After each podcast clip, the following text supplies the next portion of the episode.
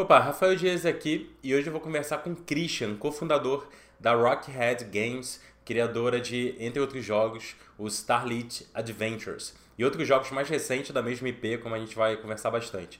O Christian, ele tem uma história fenomenal, ele trabalha com games desde 1996 e ele já criou uma, uma empresa nessa época, em 96, com 21 anos.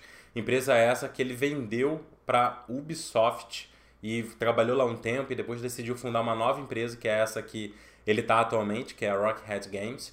E nesse bate-papo a gente vai conversar bastante tanto sobre os jogos atuais da, da Rockhead, modelo free to play, como é que está sendo tocar a empresa hoje e também um pouco de como que foi a trajetória dele em, nesses vários anos empreendendo no mercado de games e eu tenho certeza que você vai conseguir extrair várias lições muito, muito, muito importantes. Bom, então antes da gente ir para esse bate-papo, não se esquece que toda entrevista que eu faço, todo, todo, todos esses podcasts, tem junto lá no blog, lá no produçãodejogos.com, um artigo completo com tudo que a gente citar aqui, nome de jogo, nome de empresa, nome de livro, sei lá. Tudo vai estar lá para você não precisar se preocupar e ouvir a entrevista de uma forma relaxada, pensando, refletindo, sabendo que tudo que você precisar vai ter esse material pra, uh, como referência lá depois. Então, se estiver no YouTube, logo na descrição aqui desse vídeo vai estar o linkzinho para show notes, né, para esse artigo referente a essa entrevista, beleza? Bom, então é isso. Não se esqueça de se inscrever aqui no canal para não perder as próximas e fica aí com o meu bate-papo com o Christian. Bom, Christian, em primeiro lugar, muito, muito obrigado por ter topado gravar esse papo daqui. Eu sei que você tava na correria, acabou de voltar do Big Festival, teve muita coisa legal aconteceu lá. Então, obrigado pelo tempo, pela disponibilidade de bater esse papo aqui. Para pra mim é um prazer, assim, de estar conversando contigo, né, contribuir com o teu canal e também falar do que a gente está fazendo, né, é uma honra estar tá, tá falando e divulgando também, né, o nosso trabalho. Excelente. Cara, eu queria que a gente começasse, assim, você tem, você tem uma história fenomenal, assim, nos últimos 12, 13 anos, sei lá, você fez coisa pra cacete com relação a, a, desenvolvimento de games, com relação a empreendedorismo com jogos, né? Uhum. E, então, assim, tem muita história para contar, só que eu queria começar do, do que tá rolando agora, assim. Então, você acabou de voltar do, do Big Festival com, com o troféuzinho na mão, né? Ganhou, uhum. ganhou o prêmio de, acho que foi melhor jogo mobile, se não me engano. É isso aí. Com, foi com Starlit on Wheels, né? Isso. Isso aí. E você pode, você pode contar, então, um pouco mais pro pessoal é, na verdade, assim, do, do Starlit como um todo, né? Que tem, tem outros jogos da série. Eu tenho quase certeza que tem quadrinho também, ou ia ter, ou vai ter, alguma coisa do tipo. E você pode contar então um pouco qual que é a ideia do Starlit Adventures, que eu acho que é o primeiro, uhum. e como que foi acontecendo essa ramificação toda e combinando agora nesse prêmio com On Wheels para mobile. Então, é, mesmo falando sobre esse último projeto, acaba se tornando uma, uma história é, longa, porque, uhum. como, como tu já mencionou, a gente está fazendo uma espécie de uma franquia, tá? É, então a gente começou, o primeiro game lançado foi em 2015 e foi Starlit Adventures e daí, já de primeira, a gente ganhou o melhor jogo brasileiro do festival na época, em 2016. Né? Uhum. E, e, o plano, na verdade, até um pouco antes de lançar esse game, é, e durante o desenvolvimento deles, a gente foi tendo alguns insights. Né?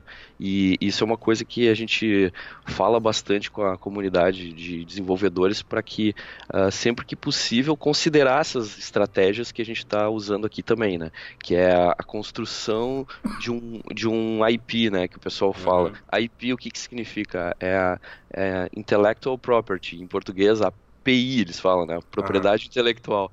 Né? Que, que para muita gente até da indústria que, que não está há muito tempo ainda, é, não faz muito sentido, né? Mas quando a gente começa a dar os exemplos, daí começa a cair as fichas, né?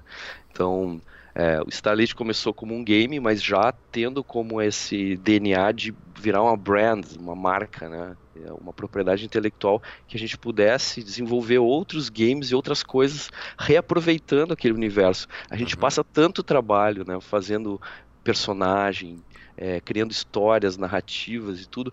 Por que não reaproveitar aquilo?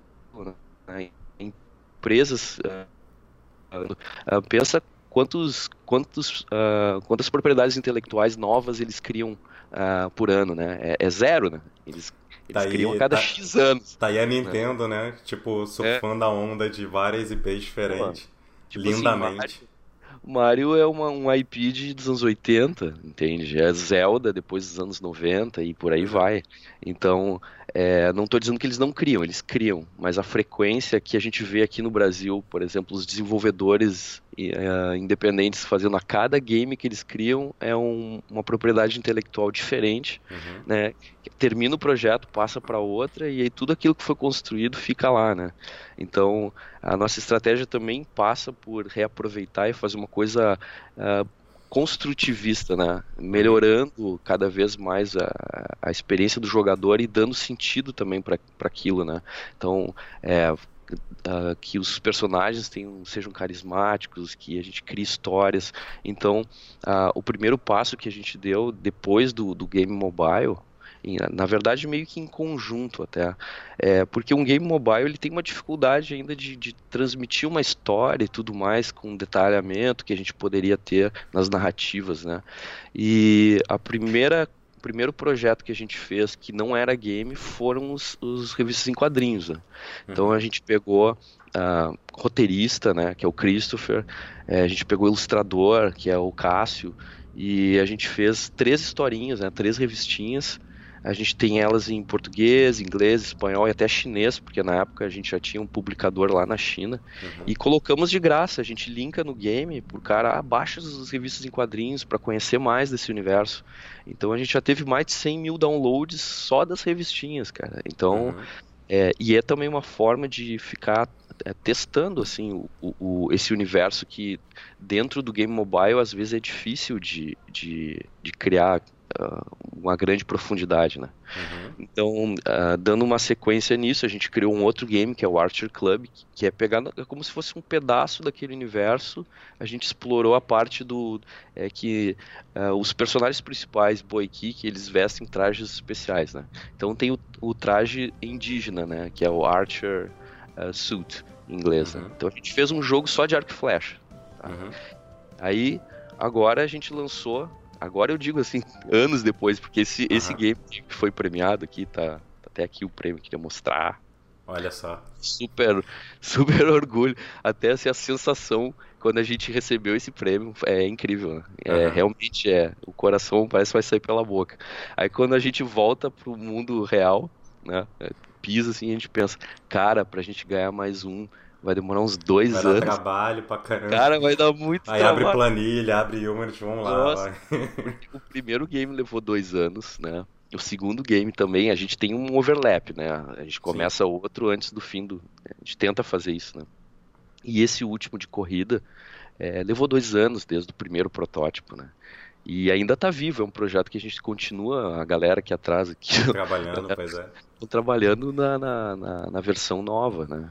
E é... o, o, primeiro é de 2015 e o último é de 2018, é isso? 19. Foi, ah, o Wheels é 19 mesmo? É, okay. lançou esse ano. Ok, legal. E, e você pode falar qual que é, assim, qual que é o gênero de cada um? O Wheels é meio que Mario Kart, né? Uma coisa meio assim.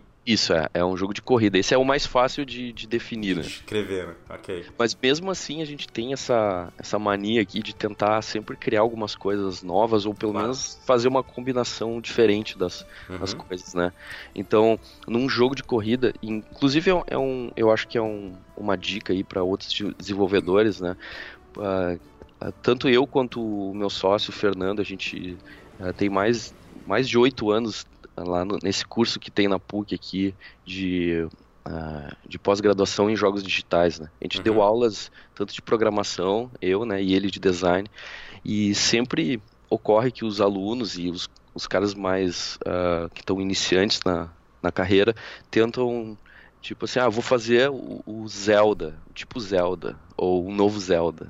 E, cara, o Zelda já foi feito, cara, sabe? Vamos, vamos tentar pensar em coisas novas. E uhum. ainda mais assim, quando a gente é, quando é jovem, até melhor, sabe? Ter, ter ideias bem uh, frescas, assim, na cabeça. Uhum.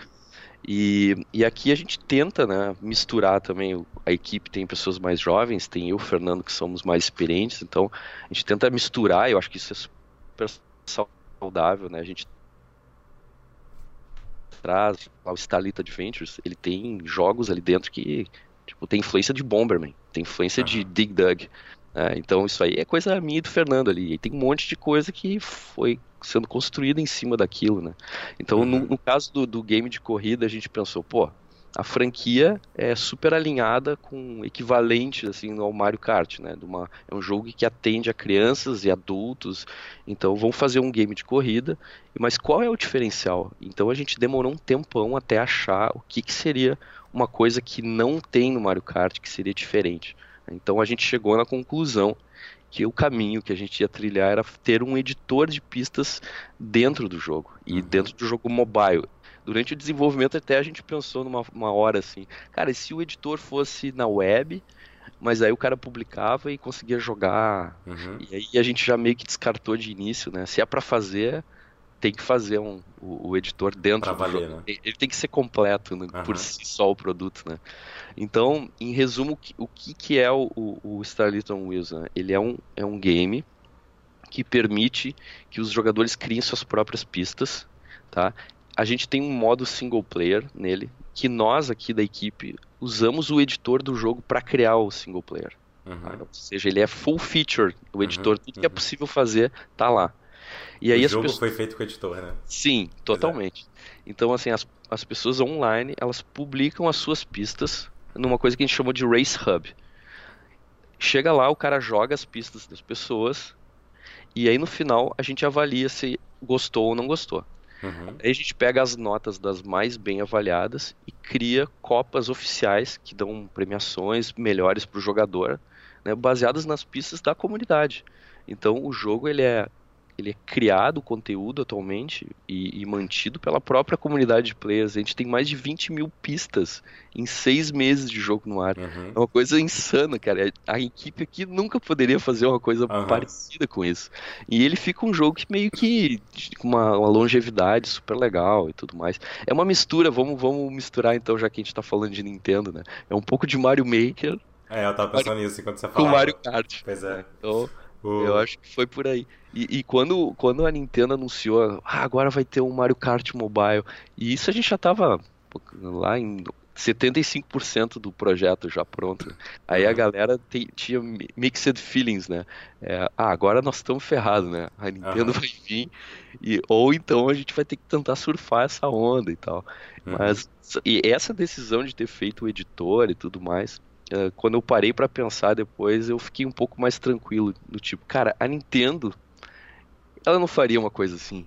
Sabe, não é uma decisão que a Nintendo faria um Mario Kart com um editor. Mario Kart Maker. É, eu acho que ela não faria isso. E, e pelo visto não é isso que eles vão entregar, né? Uhum.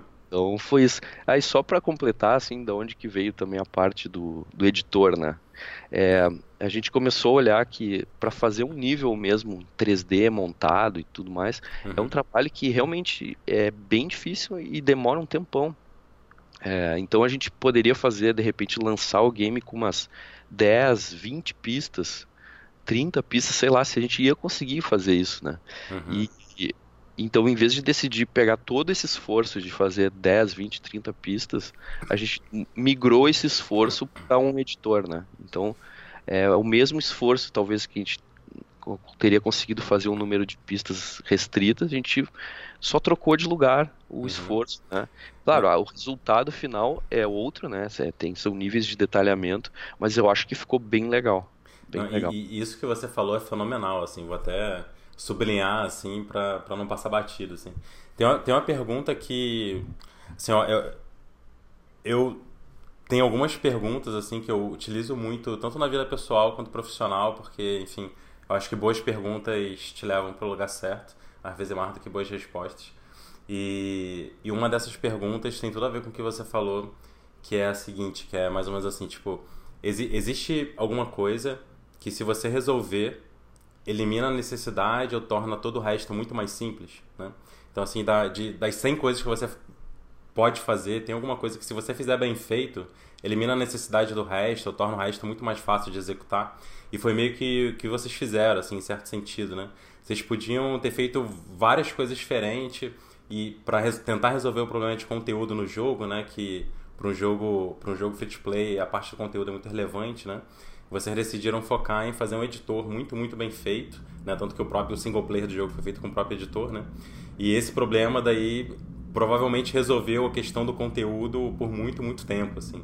Né? Que enquanto vocês estiverem cultivando a comunidade e, e munindo a comunidade desse poder, né? Tipo, tem tudo para continuar uma coisa viva, assim, né? E, e continuando, funcionando bem e tal. É, uh, até aqui no escritório a gente brinca algumas vezes, né? Aquele ditado do bode no meio da sala, né?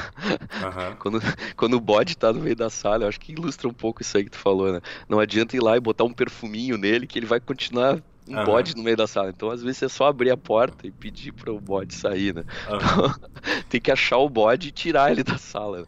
E, Christian, quantas pessoas trabalharam no, no jogo? No total? Cara, assim, a, o time, a, o núcleo da, da Rockhead são 12 pessoas. Né? Okay. Mas aí, assim, a gente tem outras pessoas que colaboram e até tem outro projeto aqui que é super grande e que eu não citei ainda, que é da série animada. Então, uh, além dessas pessoas, tem nesse game tem músico, né, que faz uhum. as, a trilha, tem os atores que fazem as vozes dos personagens, né? Então, só para até dar uma continuidade com relação à, à criação do universo, né? É, nos permitiu até dar vozes para os personagens. Uhum. E depois de, do terceiro jogo, não, no segundo jogo no anterior a gente já tinha voz, pelo menos de Boy Kick. É, e agora a gente já tem a voz de todos os personagens. Então, é um projeto que vai crescendo, né, em qualidade também, né? Então, Sim. imagina quantas, quantas empresas estão fazendo personagens que já tem até a voz. Né? Pô, isso uhum. eu acho que é super legal. Mas foram 12 pessoas no time fixo, então, e, e uma, um conjunto, se bobear, até maior que 12, como Freela, trabalhando pontualmente em várias coisas. Uhum. É por aí? Sim, sim. É por aí. E, e, como, é que, como é que vocês fazem, assim, com relação à produção interna no estúdio? Porque são 12 pessoas agora que você falou, né?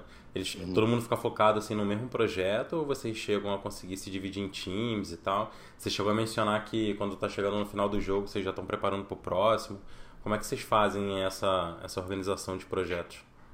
Pois é, isso é uma, uma característica que é, que é bem marcante aqui da, da equipe, né? Que ah, as pessoas individualmente, a gente tem, por exemplo, programador, artista, designer, é, produtor, etc. Uhum. É, essas pessoas acabam sendo super versáteis por essas transições entre projetos que, que, que são necessárias num, num, time pequeno, né? Uhum. Porque, afinal de contas, a gente é uma empresa super pequena, perto do, do, do padrão, né? Que a gente vê empresas de 50, 100 pessoas trabalhando em um projeto, né? Uhum. Então, uh, por exemplo, quando tem uma, uma fase que de protótipo e início de um projeto, a gente começa com um programador, um artista, uma coisa de game design e, e um destaque aqui para que o game design a gente faz muito em conjunto aqui, assim, sabe? A gente ouve muito o input da, da do time. Então tem a galera da arte, assim, ela, a galera pode estar jogando um game mobile e, e, dizendo, olha cara, olha só que legal isso aqui do, do game e vai todo mundo olhar e vai todo mundo considerar realmente aquilo ali. Não é, a gente não tem um super uh, cajado do, do, game design que né, resolve tudo. Uh, e então uh, nesse início de protótipo, normalmente é, são menos pessoas, mas quando entra a, a produção geral, né, daí a gente tem bastante volume daí de, de criação de conteúdo. Uhum. Então, digamos que baixa o conteúdo da equipe de arte, cara, sempre vai ter coisas para fazer do tipo assim, vamos fazer um material de marketing para redes sociais. Uhum. A galera vai lá e, e usa os modelos para tirar render. É, agora a gente tem a questão da série animada, a gente fez até uma promo de um minuto e pouco da série, que ainda não foi divulgada, né? Uhum. E, e por aí vai. Então os caras são versáteis, eles estão modelando, daqui a um pouco estão fazendo animação, daqui a um pouco estão fazendo rigging. É, é, é legal, assim, é uma baita escola, eu diria. Uhum. E, e, acho que isso até conecta com uma outra pergunta que eu ia fazer, que é, que é o seguinte, tipo, o jogo free to play é, tem...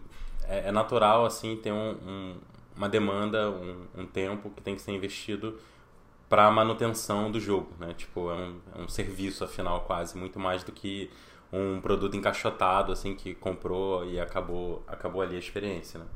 Então, hoje vocês têm, se não, é, pelo menos da, da série Starlit, vocês têm três jogos, certo? Uhum. Todos são no mesmo modelo de negócio, né? todos free to play. Como é, como é que vocês se organizam hoje como empresa? Tipo, nesse momento agora, qual, qual porcentagem da empresa de tempo né, da empresa é dedicada a tocar a, a, o, o, os jogos existentes, assim, os jogos que tem jogadores ativos todos os dias e as coisas estão acontecendo, e qual parte da empresa fica focada em novos projetos, em novas IPs, em, no, nos próximos, sei lá, nos próximos projetos, próximos anos da Rock, Rockhead. É, o primeiro, assim, é um super desafio, né? Fazer uhum. isso aí, porque quando o cara bota um jogo online hoje em dia e ele começa a dar sucesso, né? Ele, ele, ele é um ser vivo, o cara ele tem que ser mantido vivo, né? Uhum. Então, seja em updates, conteúdo novo, é, formas também diferentes de, de divulgação. É, e é super difícil com uma equipe pequena conseguir resolver isso. Uhum. Eu, eu até, até te digo assim, a gente internamente aqui não tem uma melhor solução possível para isso. Tá? A gente ainda está trabalhando para chegar numa solução melhor. Uhum. Tá? Ah, o que a gente tem é, por exemplo, uma pessoa dedicada para analytics é, e outra coisa que melhora um pouco a situação é que como a gente está trabalhando com esse sistema de franquia, a gente pretende fazer com que os jogadores possam transitar entre os games também. Ah, o cara jogou Starlight Adventures, ah, ele joga o Archer Club, ele joga o Starlight on Wheels, uhum. sabe? Claro, vai sempre ter um cara que vai preferir o tal jogo e fica nos pedindo lá, ah, cara, eu quero uhum. o Starlight Adventures 2. É, a gente vai em algum momento a gente vai conseguir fazer isso, né? Mas é, e muitas vezes eu até questiono a galera aqui, será que a gente tem que fazer o Starlit Adventures 2 ou a gente vai fazer um mega update no atual? Uhum. Eu uso um exemplo bom que é o Subway Surfers, né? Eu acho que eles estão há 10 anos aí, uhum. né? E atualizando e fazendo coisas e estão no top 10 games, cara. Sério, até hoje. Uhum. Free to play. E não tem o Subway Surfers 2, eu acho. E se tem, eu nem me lembro. Uhum. Então, então, essa fórmula de fazer o 1, 2, 3, 4, 5 é questionável hoje em dia. É, pelo menos para jogo free to play, né? Parece que faz um pouco menos sentido, assim. Parece que faz mais sentido o modelo que vocês estão fazendo, assim. De, de usar a mesma IP e, e atacando gêneros diferentes, assim, né? Porque sempre vai ter um overlap de jogadores, mas você vai conquistando um novo público, né? Pode ter gente que só gosta do On Wheels, por exemplo. É, o, mais... o, o Fernando, o meu sócio, ele essa semana, acho que ele falou alguma coisa com relação a isso que era a própria Nintendo, parece que ela tem um carrossel, né, que vai rodando, né? Então, uhum. para cada cada console novo vai vai ter que ter o jogo do Mario, vai ter que ter o Mario Kart e vai ter alguma coisa do Zelda e esse carrossel vai rodando. Então, uhum. é, eu acho que pode ser que aconteça isso também, sabe? Não, talvez botar o número 2 no lado hoje em dia não seja tão legal. Né? A gente cria um subtítulo diferente e tal, e uma, uma, proposta um pouco diferente. Porque fazer mais do mesmo, até consigo mesmo, acho que começa a ficar meio chato, né? É, porque vai caindo o desafio, né? Tipo, aí, é. enfim, vai ficando menos, menos interessante, assim. O... Cara, é sensacional, assim, tipo, só antes da, da, antes da gente voltar, assim, queria que o pessoal conhecesse um pouco da, da tua história, do, de tudo que você passou nos últimos, sei lá, 10, 12, 13 anos com desenvolvimento de games. Mas antes disso, você pode falar alguns números, assim, do, dos jogos atualmente, em termos de download, jogadores ativos, uhum. daquela galera claro, da claro. China lá que invadiu o jogo, esse tipo de coisa? então, assim, uh, o Starlight Adventures, o primeiro, ele ultrapassou 10 milhões de downloads. Tá? Uhum. É, o, a gente lançou uma versão do PS4 do Starlight Adventures que ele é free to play também. Uhum. E nos uh, nove primeiros meses de lançamento, um milhão de downloads do Play 4. Então para nós foi Nossa. super uma surpresa bizarra. Assim. Então no total a gente deve estar se aproximando de 12 de todos os jogos agora. Então, assim, o, o, o número de uh, jogadores ativos, se eu não me engano, são 300 mil por mês agora. Né? Então, a gente está tentando, claro, sempre aumentar a base. É, uhum. é um super desafio é, também e, e descobrir formas em que a gente consiga entregar um conteúdo, é, consiga adquirir novos usuários e, e ser viavelmente é, a, a, empresa ser viável, né? Porque uhum. eu, eu, vou dar um exemplo assim que a gente já fez algumas experiências, né? É, a utilização de ads dentro do, do, dos nossos jogos free to play. Grande parte dos jogos hoje em dia tem um, uma receita vindo de anúncios, né? E das experiências que a gente fez, é, ficou, uh, ficou ruim a parte de, da marca e do conteúdo dos ads. Então que a gente não tinha controle disso. Então, uhum. de repente, o cara, uma criança estava jogando Starlight e vinha um anúncio de um jogo de sniper. Uhum. Ou, ou, um jogo de dating. É, uhum. um, um, jogo de, de, de cassino, sabe? Uhum. E a gente, nossa, cara, se um pai vê isso, que queima muito o filme, cara, da marca. Sim. Então, a, a gente decidiu por desligar essas coisas. A gente acaba ganhando muito menos uh, revenue, né, a receita por causa disso. Mas gente... ganha em branding, né, ganha em construção de marca, IP. É, e aí é, é, uma coisa de longo prazo, né, então uhum. de construir a, a marca, né. Então isso é um, é um desafio incrível, né? E, e, a aquisição de usuário é realmente muito cara, né? É, existe um sistema que é basicamente leilão, né? então a gente acaba disputando com empresas grandes que estão pagando para adquirir usuários nos produtos deles também, uhum. né? Hoje então, a aquisição de usuários vocês fazem por quais vias, principalmente? Cara, a gente faz quase que orgânico totalmente. A gente tem testado algumas coisas, né, de campanhas. A gente tá, vai fazer uns testes diferentes agora em breve. Né, e a gente ganhou muito feature de lojas também, porque uhum. acho que justamente por causa do, do, cuidado que a gente teve com o conteúdo. Né, então, até o, uma galera pergunta ah, como é que faz para ganhar feature nas lojas e tudo mais. É, eu acho que o, o primeiro lugar é, é, um exercício de toda quinta-feira. Né, essas lojas, tipo a Apple, o Google, eles renovam a, a loja, né, a principal uhum. dos games. Então, toda quinta-feira o cara ir lá e baixar vários jogos que estão em destaque. Né, esse exercício é muito importante. Jogar esses jogos e olhar para o jogo dele e perguntar: será que o meu jogo tá lá naquela lista? Uhum. E aí é super difícil porque a gente tem que ter uma visão meio que, que de fora do é, que está uhum. acontecendo. É muito difícil, sabe? E entender é, também que não é questão de ser melhor ou pior, né? Mas também de qualquer linha editorial da Apple, por exemplo. Também. Tá? qualquer linha também. de curadoria, né? Também. se faz sentido se o jogo que você está fazendo encaixa lá ou não. É, eu acho que o nível de polimento não se discute, assim, tem que estar uhum. tá, tem que estar tá bom. Ao menos que seja uma coisa super diferente que vai compensar por outro lado, isso também é possível, né? É, e não, não queimar um cartucho. Por exemplo, eu tenho um game que, eu, que a gente está desenvolvendo e ele não está polido o suficiente. Para que, que eu vou queimar o meu cartucho chegando lá no cara da Apple, o cara uhum. do Google, enchendo o saco do cara? Ô oh, meu, bota um destaque aí para mim.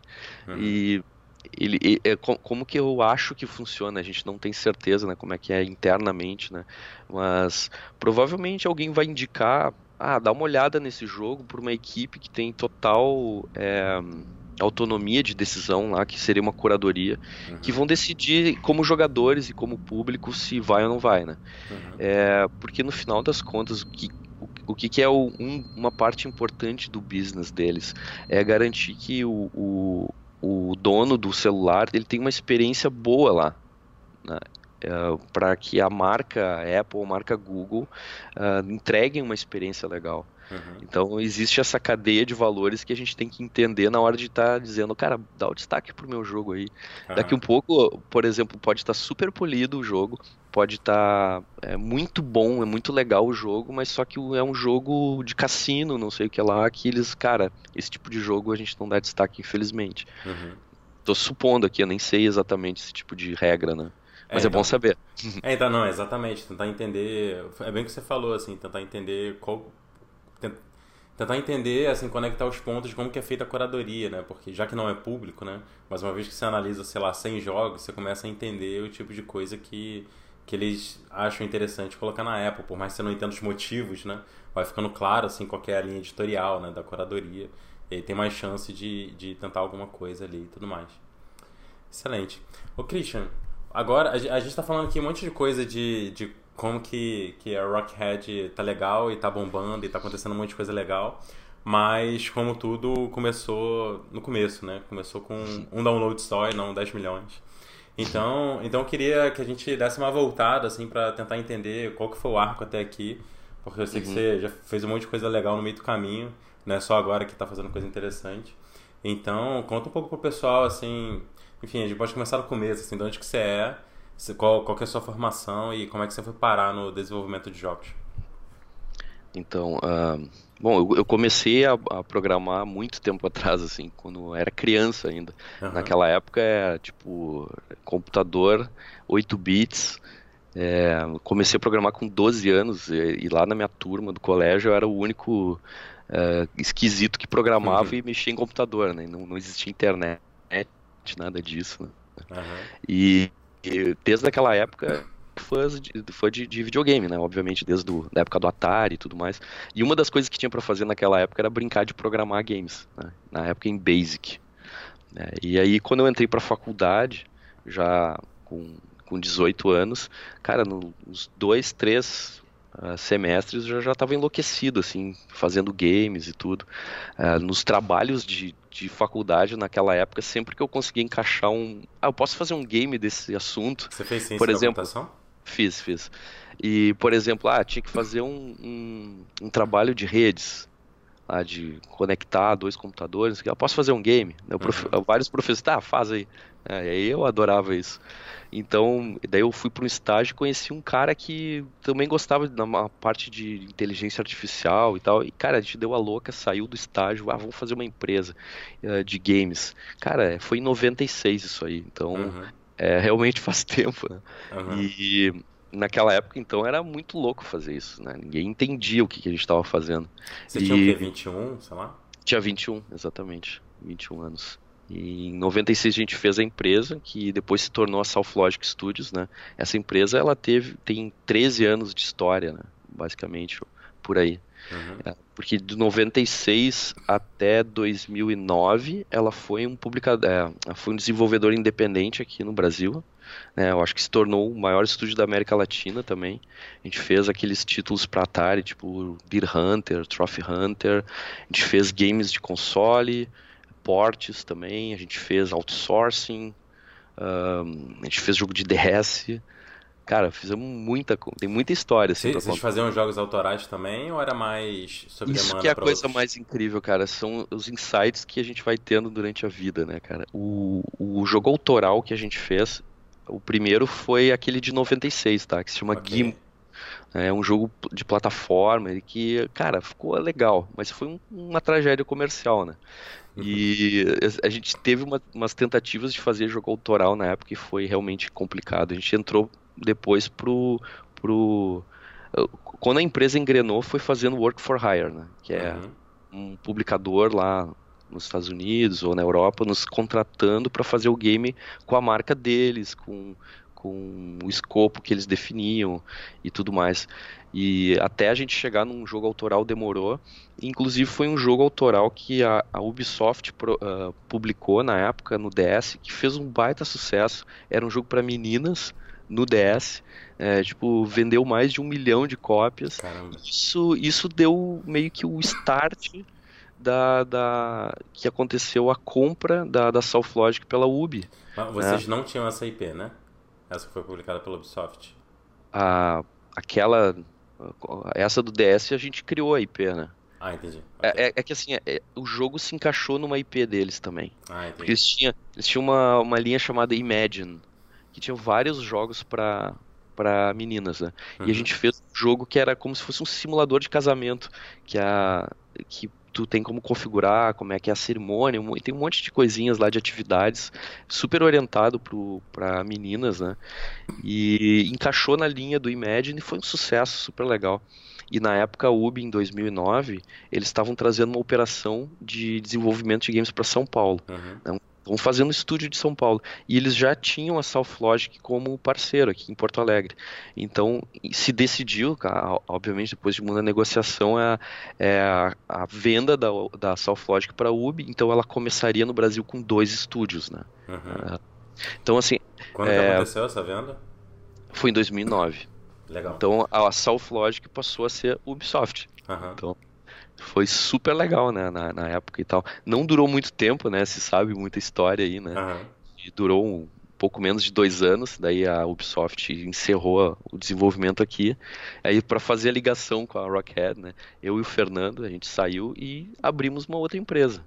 Uhum. E, e obviamente deu, deu tudo errado de novo no início. Sempre dá errado no início, é difícil mesmo. Mas depois a gente engrenou. Acho que tem que estar sempre atento. E isso que é legal dessa área, ela muda constantemente. Né, uhum. É, só, só para ver se entendi. Em 2009, então, vocês venderam a empresa para a Ubisoft. Uhum. Aí vocês foram absorvidos pela Ubisoft. Vocês passaram a trabalhar na Ubisoft. Sim, tinha carteira assinada da Ubisoft. Ah, então, olha só. aí, aí vocês ficaram dois anos, foi mais ou menos o tempo que durou a Ubisoft aqui no Brasil, né? A parte de desenvolvimento. E aí, aí vocês saíram quando a Ubisoft acabou mesmo e vocês decidiram montar a Rockhead. Foi isso? Foi isso. Foi isso, exatamente. Legal. Então. E aí, assim, Hum, que ano pode que foi? Falar. Foi 2010? 2011? Gente, é, foi dois, exatamente. 2011 a gente entrou na incubadora de empresas da PUC daí. Ok. E, e aí, como é, que, como, é, como é que foi, assim, tipo, você, você já estava com experiência de, de vários anos, sei lá, 14 por aí, é, com, empreendendo com games, trabalhando com games, e vocês decidiram montar um estúdio, é, que, qual, qual que era a ideia, assim, tipo, vocês tinham claro o perfil do estúdio que vocês queriam, o tipo de trabalho que vocês queriam executar? Vocês conseguiram implementar essa visão ou, ou o mercado apareceu no meio do caminho vocês tiveram que se adaptar? Como é, como é que foi que aconteceu esse, esses primeiros anos? É óbvio que deu errado no início, né? Óbvio. não, é... Tem, tem uma frase que eu acho que. Eu não sei se é do Mike Tyson ou do, do treinador do Mike Tyson, que é todo mundo tem um plano até tomar um soco na cara. É meio que isso, né? É, eu acho que é isso, cara. E se o cara não ficar atento, ele desiste, né? Eu acho que essa que é a diferença, cara, dos, dos caras que conseguem, eles são muito chatos, né? Eles, não desistem, uhum. né? Eu acho que isso é, faz parte, né? Ainda mais no, no, ramo de games, cara. A gente tá sofrendo um impacto e a gente nem percebe, muito rápido. As outras áreas de, de outras indústrias, elas não, não sofrem tanto quanto a, os games. Depois eu posso dar alguns exemplos até. Tem uma certa inércia, né? Quando aparece minha problema teoria até... aqui é que a gente é, a gente é afetado drasticamente sobre é, tecnologia e cultura, como uhum. talvez poucas, né? Uhum. Então, é, a gente começou na, naquela inércia que nós tínhamos de fazer jogo de PC e console. Então, em 2012, a gente foi pro, pro primeiro evento que é representando a Rockhead, acho que foi na Game Connection na Europa, com um jogo maravilhoso na mão para PC e console, que nunca aconteceu, tá engavetado até hoje. Se foram buscando publisher, é isso? Sim, sim, mesmo modelo. Então, se for procurar vídeos na internet, até se encontram, tipo, é Big Bosses from Outer Space. Cara, o jogo é muito sinistro. Procurar e, depois. E, e o, o pessoal até perguntou, ah, isso é feito em Unity. Não, cara, a gente fez toda a engine na mão. A gente era muito roots também, né? Então, era tudo feito à mão, exportador, era tudo feito à mão. E era uma mistura de boss fight com um jogo de pinball, muito maluco, cara. Mas a gente chegou com essa, essa proposta na mão. Em 2012, os publishers estavam enlouquecidos de medo por causa do mercado mobile. Uhum. Então, era muito difícil fechar um projeto de console e PC naquela situação. E a gente foi empurrado para o mobile. Aí a primeira coisa que a gente começou a fazer no primeiro projeto mobile foi olhar aquela telinha de vidro, né? Cara, sem botão, o que que eu faço? Vou ficar, aqui. vou ficar alisando o vidro, cara. Como que eu vou fazer um jogo nisso aqui, né, cara? Esse foi o primeiro desafio de design. Só que esse era o mais fácil, cara. Esse a gente até conseguiu aprender rápido como fazer interações legais e bacanas, outros estilo, estilos de jogos, né? Uhum. Aí de repente vem o modelo free to play. Cara, aí ferrou, cara. Putz, agora não tudo, posso nem cobrar pelo jogo. Tudo que eu sabia foi pelo, por água abaixo, né? Que a gente teve que reaprender, assim. E, e eu acho que é uma coisa que mistura até psicologia, né? Sim. Até eu, eu falo com a galera, o meu, faz assim, pega qualquer cara do comércio, do varejo, faz assim, abre uma loja, tu vai lá, pega um produto, se tu gostar, tu volta e paga. O cara vai falir uma semana, né, cara? Uhum. Então, e a gente tem que dar um jeito de funcionar Fazer nesse acontecer. modelo. Então, essa foi a nossa transição drástica né, de, de, de cultura e de plataforma e de modelo de negócio. É, a gente teve que se adaptar a isso e, no processo, a gente foi tendo alguns insights. Né? Por exemplo, esse negócio da, da visibilidade. Né? Pô, agora a gente pode lançar o jogo para o mundo inteiro. Né? É, Claro, a gente nem sabia ainda sobre soft launch que o pessoal faz, uhum. que não é lançar no mundo inteiro, é lançar primeiro num território para ver e melhorar o jogo, né? Uhum. É, mas tem milhares de jogos sendo lançados todo dia. Então a gente fez um outro game mobile também, que era o Pixel Shaper, que era para Windows Phone A gente não chegou a lançar, eu acho que para outros. E bem experimental, super legal o jogo, cara. Realmente é, é massa. E quando a gente foi chegar num publisher mobile já e mostramos o jogo, ele falou assim: "Cara, o jogo de vocês é muito legal, mas eles não tem, ele não tem deck appeal, que, que para eles significa assim, cara, tu não tem um ícone que eu consigo botar na loja e uhum. vender esse jogo, cara. Aí tu olha, cara, é, você não tem personagens, você entende? Cara, eu voltei tão frustrado daquilo, cara, que eu, eu voltei e falei, era em 2013 isso. Eu falei, galera, agora a gente vai ter que fazer personagem. E aí nasceu o Starlet. Uhum. Então a gente tem que às vezes levar aquele soco, né? né e, e aprender com ele e, e, e, tentar se tornar mais, mais forte naquilo, né? É, é interpretar talvez aquela crítica que é um balde de água fria, né? Como uma, uma oportunidade de a gente transformar isso numa coisa positiva, né? Eu acho que a gente soube fazer em algumas ocasiões isso aí. Tá? Excelente. O... Só, só uma curiosidade, assim, antes da gente seguir. É... Você só trabalhou com games, então, a vida inteira? Você nunca te... trabalhou em outra área? Cara, sim. Uh, até o pessoal Nossa, comenta que aqui no Brasil eu sou tipo o cara ser, que tá é. há 20 e poucos anos Desde trabalhando 96, em games. Tá? deve ser. Tá. Mas, assim, ó, eu tenho, eu participo de outra empresa, né, numa okay. outra área, mas é tipo um outro projeto que, que surgiu ao longo da minha carreira. Né? Mas você, você mas... nunca ficou um ano da sua vida profissional não trabalhando com games? Não, Nunca tirei um ano sabático. Mas tenho inveja de quem pode. Legal. Cara, uma, uma, coisa que eu queria entender, assim, é, em 2013 vocês começaram a desenvolver o Starlit, 2015 lançou, e, e agora você, desde 2015 vocês estão é, expandindo e se alimentando desse sucesso dessa IP. Mas como é que foi, assim, entre 2010 e 2013? Foi mais um período de sobrevivência, assim, da empresa? Ou chegou a ter alguns projetos que, que decolaram, nem que seja por um período menor de tempo? Como é que foi esses primeiros 3, 4 anos da empresa? É, isso é uma, é, um, é, uma estratégia quase que de sobrevivência aqui no Brasil, né? Que a gente não tem de verdade investimento de risco, assim, sabe? Uhum. É, que nem tem outros países, né? Então a gente acaba tendo que fazer o autofinanciamento, né? A empresa, a empresa tem que se financiar. Uhum. Então como é que gente, um dos motivos que o Starlet levou dois anos é porque a gente tocava outros projetos em paralelo. Então a gente uhum. fez vários projetos sob demanda, seja game mobile, a gente fez aplicativos para algumas empresas, a gente diversificou, e em paralelo a gente conseguiu fazer o, o Starlet. E, e, assim a gente conseguiu financiar o negócio. Desde Mas, 2010, então, a base financeira isso. da empresa foi prestação de serviço Com e certeza. tentando pegar uma parte do tempo para construir uma IP para conseguir deixar de prestar serviço, basicamente. Exatamente, a gente fala assim, virar a chave né, do uhum. negócio. E uma coisa que eu acho que tem que, tem que deixar claro é que essa fase que a gente faz Work for Hire em paralelo, ela pode ser muito boa para aprender coisas novas, uhum. coisas que tu não iria ver se não fosse desse jeito.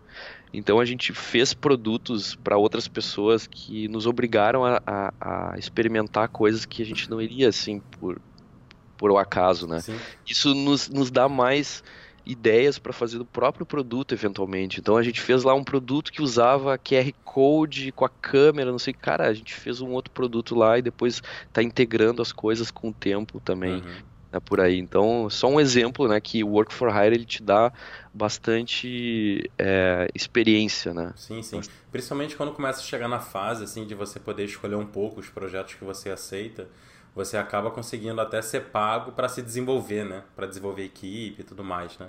Quando chega no nível assim que você consegue pegar tipo de projeto que é mais interessante pro tipo de coisa que vocês mesmos querem desenvolver como IP e tudo mais, uhum. é, começa a ter uma sinergia assim um pouco melhor, né? E teve umas coisas interessantes que uh, durante o projeto do Starlit, uh, cara, sério, a gente teve meses que a gente não tocou no projeto era um mês realmente muito triste para nós. Uhum. Mas lembra aquilo que eu falei sobre olhar para o jogo e ver se ele pode ser feature ou não. Quando a gente chegava um mês depois e olhava o jogo que a gente não tinha tocado, a gente entendia o que, que ele não estava certo ainda. Uhum. Então essas pausas nos deu uma certa, um certo distanciamento durante o desenvolvimento que nos permitiu perceber alguns detalhes. Né? Então até aí teve alguma coisa positiva, né? Excelente, muito legal. E, e, qual foi o momento que vocês deixaram? Vocês não fazem mais hoje trabalho sob demanda, né? Não, agora não. Então, qual, qual, quando que foi essa virada de chave? Foi quando. Foi 2015, talvez? Quando saiu Starlit Adventures? Foi, eu acho que um pouquinho depois, né? Algum, acho que um ano e meio depois. Teve um e realmente de ganhar atração e tal, né? É, e, e, super, super difícil a decisão, né? O cara, é, digamos assim, vem um cliente e ele te traz uma demanda e o cara vai, vai ter que dizer, cara, não, não vou poder te atender. E tu sabe que esse esse cara ele não vai voltar para ti, ele vai achar outro cara e tu tá uhum. abandonando aquele cliente. Infelizmente né, cara. Mas em compensação, assim, eu, eu, acho que faz parte aqui, principalmente no Brasil, de uma forma do, do, do, mercado e crescendo como um todo, né? Assim como a gente não atendeu aquela demanda, uma outra empresa atendeu, espero eu, né?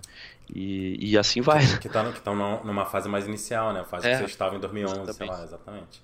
Aí as coisas vão avançando. Excelente, cara. Muito, muito maneiro.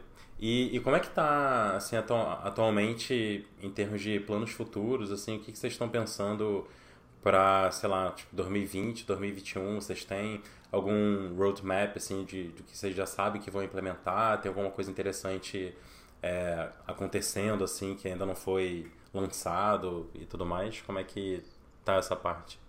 Sim, a gente está justamente agora conversando sobre uh, o próximo game. Tá? A gente já está criando propostas internamente aqui para uhum. ver quais são as vantagens e desvantagens de cada uma.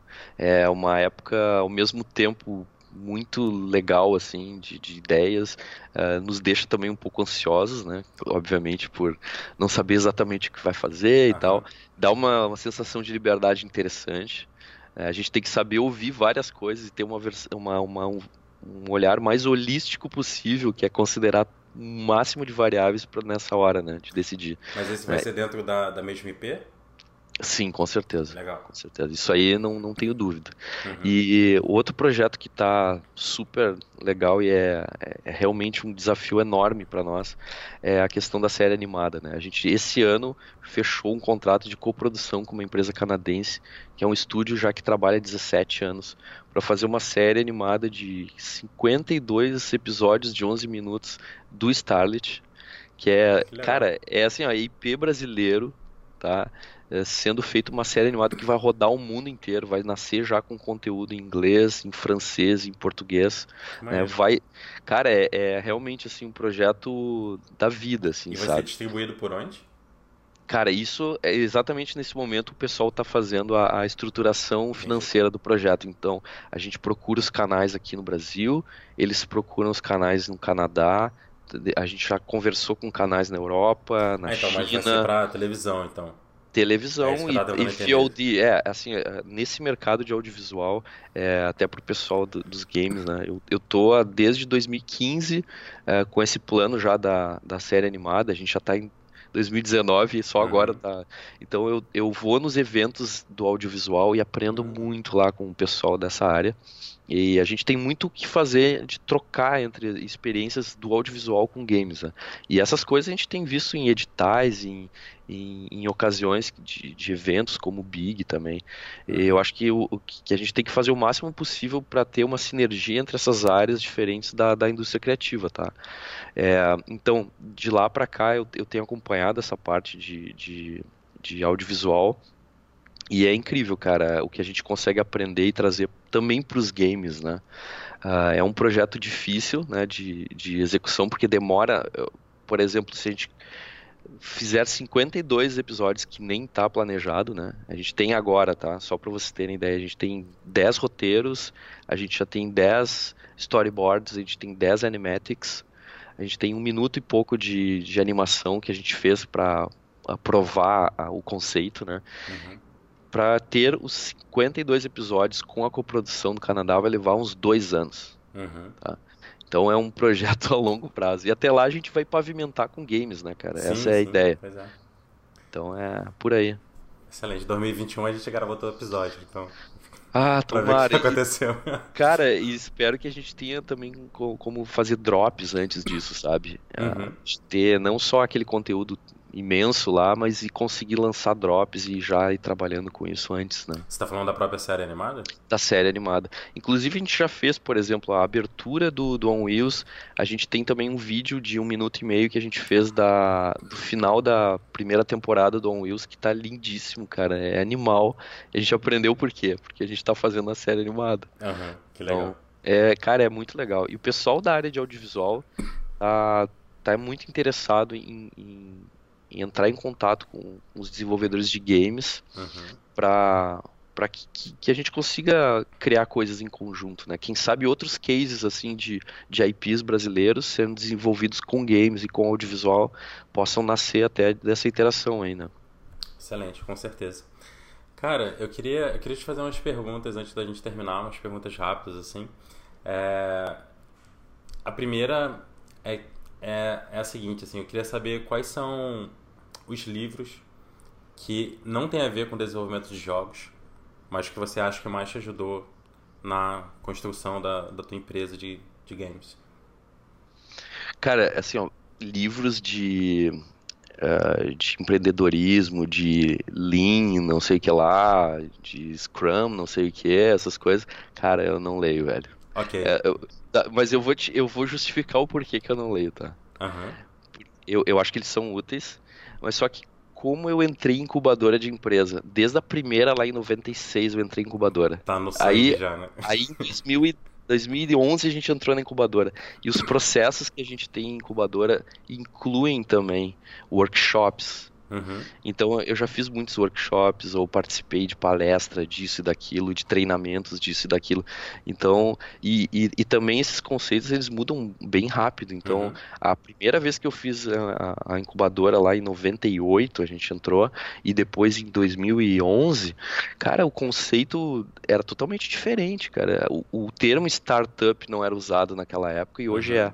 Só para dar um exemplo quão diferente. Então, é, essas técnicas de, de empreendedorismo elas mudam realmente, mudam muito. Uhum. Então, eu recomendo para qualquer um que for fazer uma empresa do zero, cara, entra numa incubadora, cara.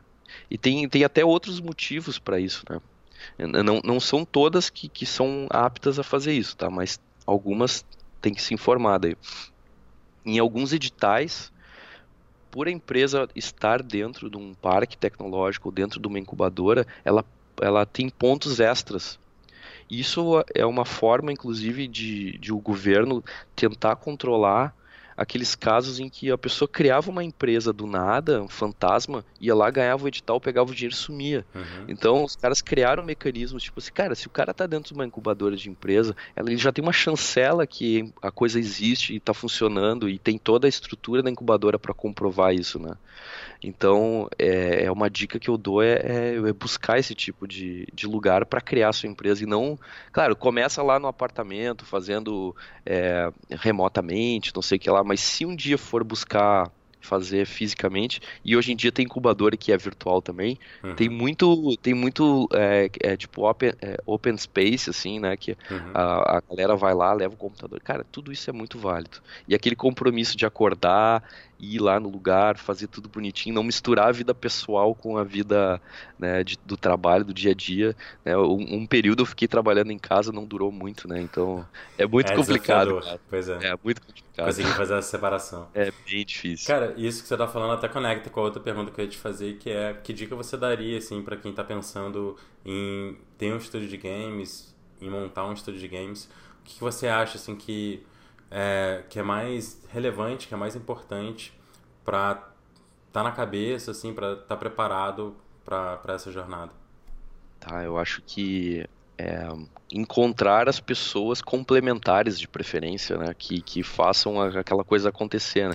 Isso é um desafio porque normalmente a gente está, por exemplo, na faculdade e aí eu tô rodeado de gente que é programador ou Abrir designer. empresa com cinco programadores, é. então não. Pô, né? cara, aí é, é osso.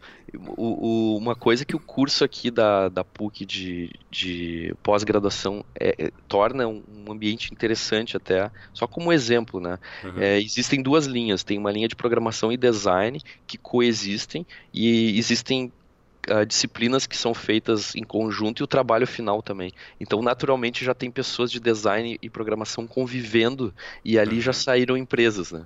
Uhum. Então, é, só para citar que, que, que, é legal que seja complementar. E não só design e programação. Né? Então, um cara que vá uh, fazer o, o, negócio mesmo, né? um administrador, um cara da área de marketing. Cara, marketing a gente se esquece muito. Tá? E é uma coisa que devia estar tá no DNA das empresas. A gente está é, há pouco tempo encarando isso e, e, investindo em redes sociais e community e tudo mais. Uhum. Perto do, da estrada que a gente tem de desenvolvimento, marketing para nós é ínfimo, até porque a gente estava muito acostumado com o publicador resolver isso. Uhum. Né? Então, uh, e, e, e, cara, faz toda a diferença é, ter essas mentes complementares, cara, sabe? Um cara que vai transformar. É, é muito é muito diferente um, um, game e um produto. Um game é fácil, um produto é super difícil.